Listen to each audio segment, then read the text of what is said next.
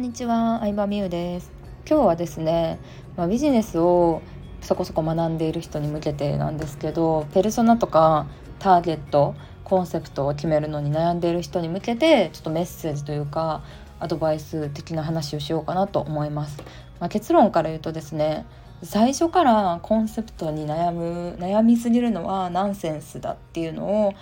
伝えたいなと思うんですね。うん、最初誰もお客さんがいないとか、うん、何のサービスも提供していない時ってぶっちゃけ自分にどんな需要があるのかとかどの層のお客さんに受けるのかっていうのがわからないんですよ。で分からなくて当然でもうあんまりなんかずっと悩んでコンセプトだけを考え続けるよりは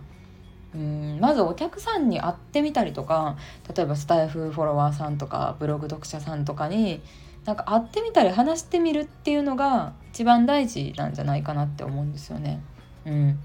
でまあ一人会ってみたらとりあえずその人のためにブログ書いたりとかその人へのメッセージとしてなんか発信したりとかしていくうちに、まあ、似たような人が集まってきて、まあ、自分に何が求められてるのかってだんだん分かってくるんですよね。うん、なのでまあね、最初そのなんだろうな学ぶ順番として結構最初の方にさコンセプト決めましょうとかこうなんだろうターゲット層決めましょうとかペルソナ考えてみましょうとかあると思うんですけども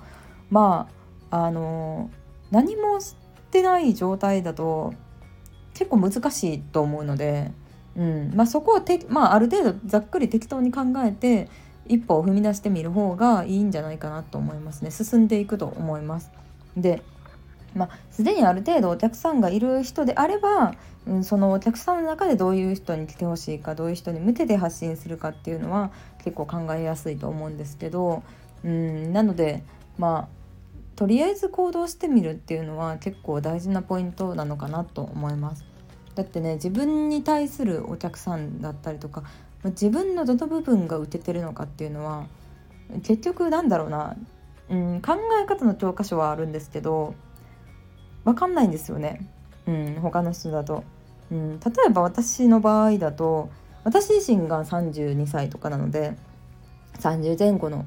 女性でまあ独身の方も多いですけど子供ちっちゃい子供いる方が多いですね。うん、なのでうん、まあ、実際イベントに行ったりとか地方に住んでる方も結構多いのでリアルな資格に参加するの難しかったりするんですね。なのでオンラインでの学べるサービスっていうのを結構メインに出してたりするんですけどでもそれがもし20代前半の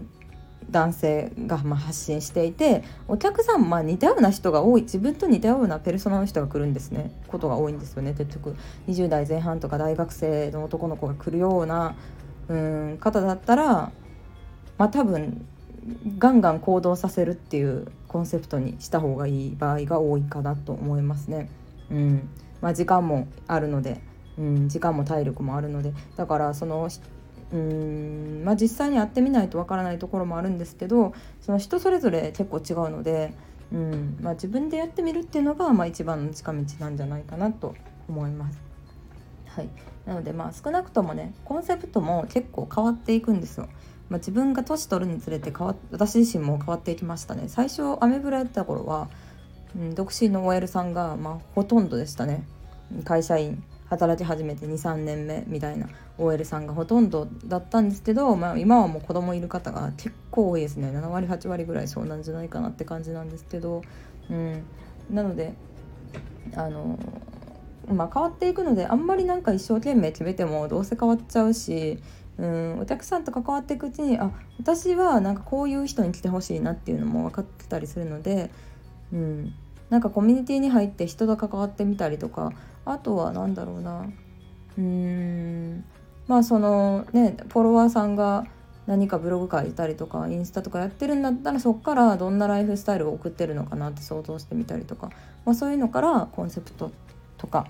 うん、作っていけるんじゃないかなと思います。まあ、ただ最初は本当にもうそこにとらわれすぎなくても全然いいと思うしそれを作ることだけに時間を使うのは結構もったいないかなと思うので今回話してみました。